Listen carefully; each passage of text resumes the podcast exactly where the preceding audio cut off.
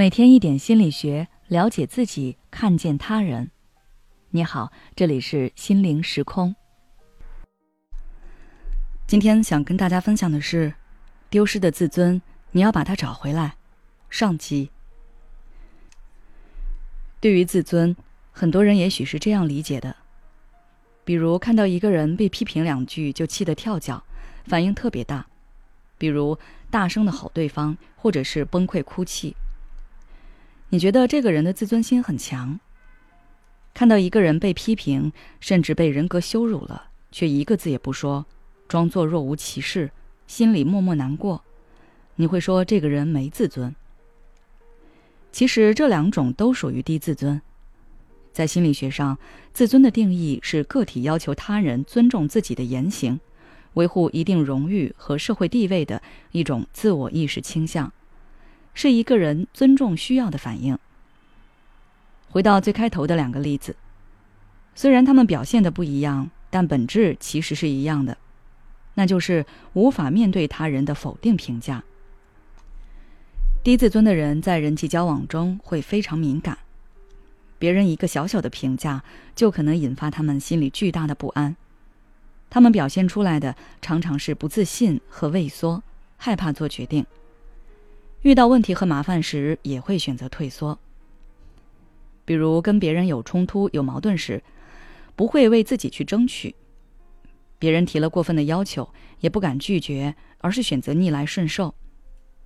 他们也不敢面对挑战，可能会找个理由不去做，或者掩耳盗铃，当做问题不存在。遇到突发事件，无法调动自己的能量去处理，而是会跟其他人发脾气。像无头苍蝇一样到处乱窜。他们很容易焦虑，为了让自己获得安宁，不少人可能就会选择沉迷网络，因为他们在现实世界中很难获得成就感和价值感，而网络世界可以给予他们。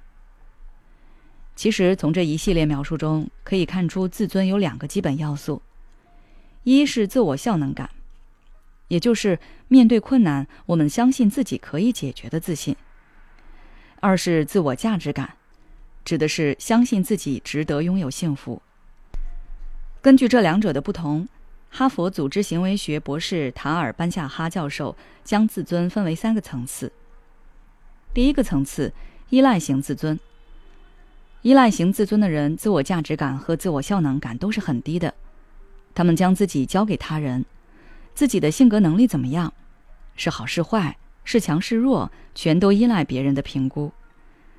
因此，当收到来自别人的负面评价，哪怕是很小的一件事情，或者说众多好评中的一个差评，他们也会觉得很难接受，甚至为此辗转反侧，彻夜难眠。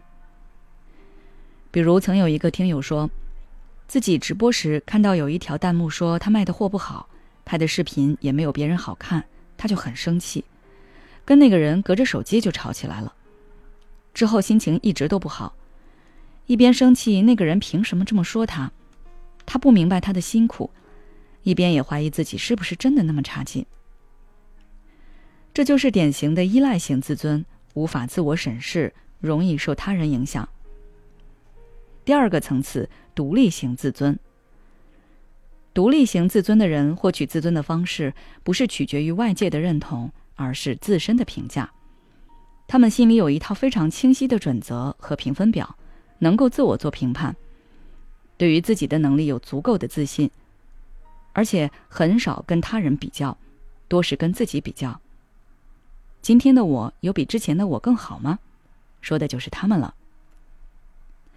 但是他们并不会独断专行，也会听取其他人的意见，这是一种健康的自尊。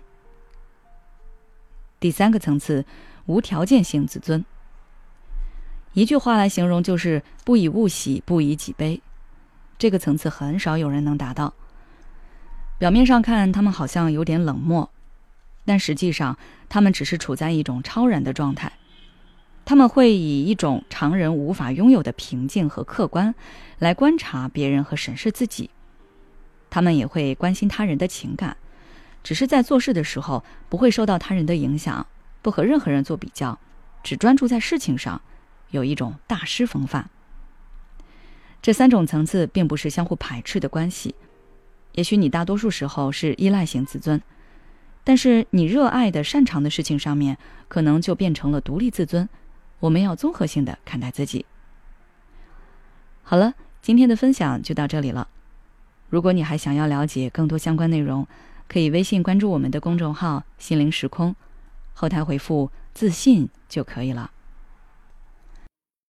也许此刻的你正感到迷茫，不知道接下来的事业方向该怎么走；也许此刻的你正深陷痛苦，父母和家庭的压力都在你身上，你感觉不堪重负。